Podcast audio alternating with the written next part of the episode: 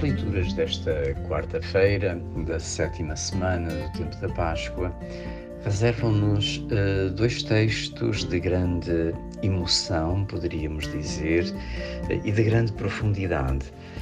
Diríamos que são duas despedidas. Na primeira leitura, a tirada dos Atos dos Apóstolos é a despedida de Paulo da comunidade de Éfeso, que se reveste de, de alguns promenores muito significativos. Na leitura do Evangelho, é a despedida de Jesus na última ceia, no, naquele grande texto que se chama o Testamento de Jesus e onde Jesus se despede dos discípulos pela proximidade, digamos assim, da sua morte. Uh, são duas despedidas emocionantes, diríamos.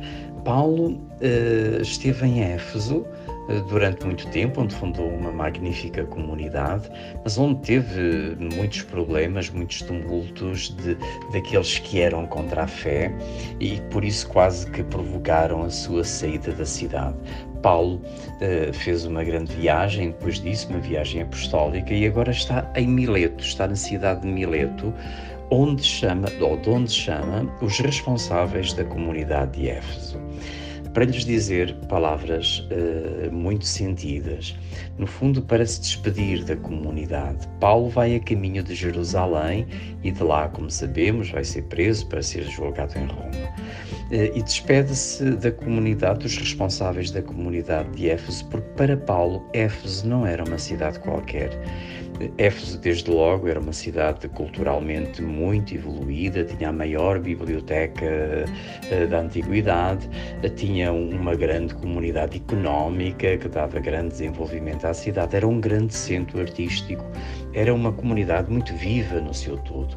E aí floresceu também uma comunidade cristã. Paulo viveu intensamente o tempo em que esteve em Éfeso e agora queria despedir-se, mesmo sem lá voltar, está em Mileto quer despedir-se daquela comunidade e eh, exorta os responsáveis da comunidade a que se mantenham unidos para que a comunidade possa crescer, tenha cuidado dos perigos que são como que lobos que andam à volta da comunidade para a devorar. E dá mesmo o seu testemunho do, do, quanto ele deu àquela comunidade, para terminar dizendo esta, hum, eh, esta palavra que podíamos escolher da primeira leitura: há mais alegria em dar do que em receber. Paulo, para isso, fala da sua experiência, eh, do quanto se entregou à, àquela comunidade, quanto deu àquela comunidade, apesar de depois ter sido, de algum modo, não muito bem compreendido pela cidade, mas deu tudo, deu-se totalmente àqueles irmãos e o resultado era uma comunidade florescente uh, em Éfeso. Agora parte e diz mesmo que certamente nunca mais os voltará a ver. E são palavras carregadas de emoção, ao ponto dos responsáveis da comunidade de Éfeso se lançarem ao pescoço de Paulo, chorando amargamente por causa daquelas palavras: Nunca mais me vereis o meu rosto. Uh, a fé faz isto também faz laços de amizade, de comunhão. Ser cristão é também experimentar isto, experimentar um amor à Igreja, uh, aos seus responsáveis, uh, de tal maneira que esta leitura nos mostra uma comunidade emocionada até às lágrimas na despedida de Paulo. Mas, sobretudo, ressalta esta sua palavra: há mais alegria em dar do que em receber. Paulo tinha dado tudo na gratuidade do seu amor àquela comunidade e por isso mesmo essa sua dádiva, essa sua entrega estava a ser tão uh, frutuosa na comunidade de Éfeso.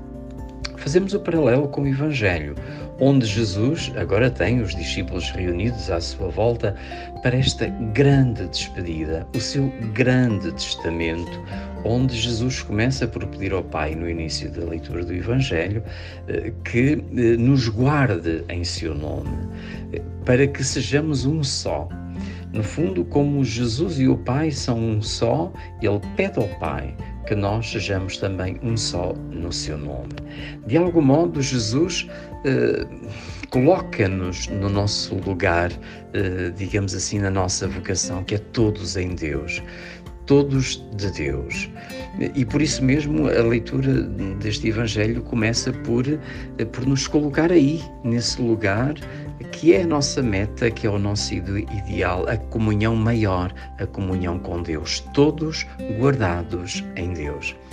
Porém, nesta mesma leitura, Jesus roga ao Pai que não, nos, que não pede que nos tire do mundo, porque nós estamos no mundo e para lá Ele nos envia. Enviou-nos ao mundo mesmo que não sejamos do mundo, mas estamos no mundo. Nós somos de Deus, vimos de Deus e vamos para Deus, mas estamos no mundo e Jesus envia-nos para o meio do mundo para aí anunciarmos a boa nova, para aí anunciarmos o reino de Deus. É esta aparente contradição. Jesus, por um lado, quer-nos todos em Deus, no coração e no nome de Deus e ao mesmo tempo envia-nos para o mundo. Mas não se trata de uma, de uma contradição, trata-se, no fundo, do específico da nossa própria vocação. Todos de Deus, mas em comunhão também e enviados para o meio do mundo. O mundo é o nosso território, o mundo é o lugar da nossa missão, é o lugar para onde Jesus nos envia.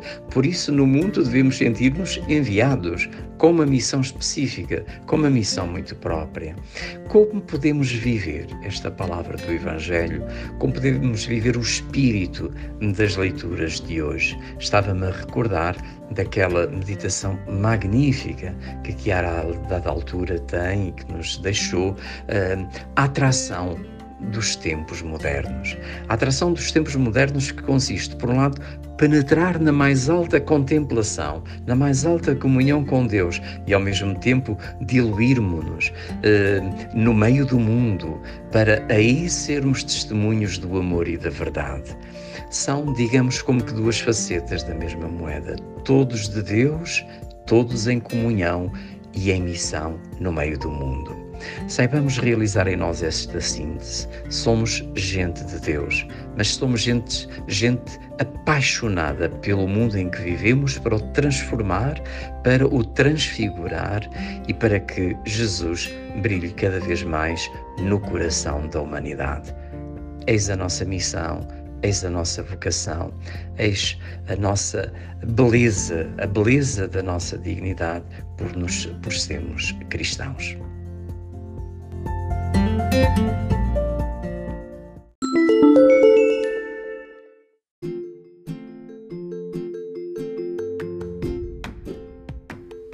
Olá, obrigado por ouvires o nosso podcast. Meu nome é Francisco e sou um jovem para o mundo unido. Se gostaste da refeição do Padre Mário, por que não partilhá-la com alguém? Segue-nos no Instagram e no Facebook para ficares a par de novidades que temos para ti. E não te esqueças, é sempre possível algo mais. you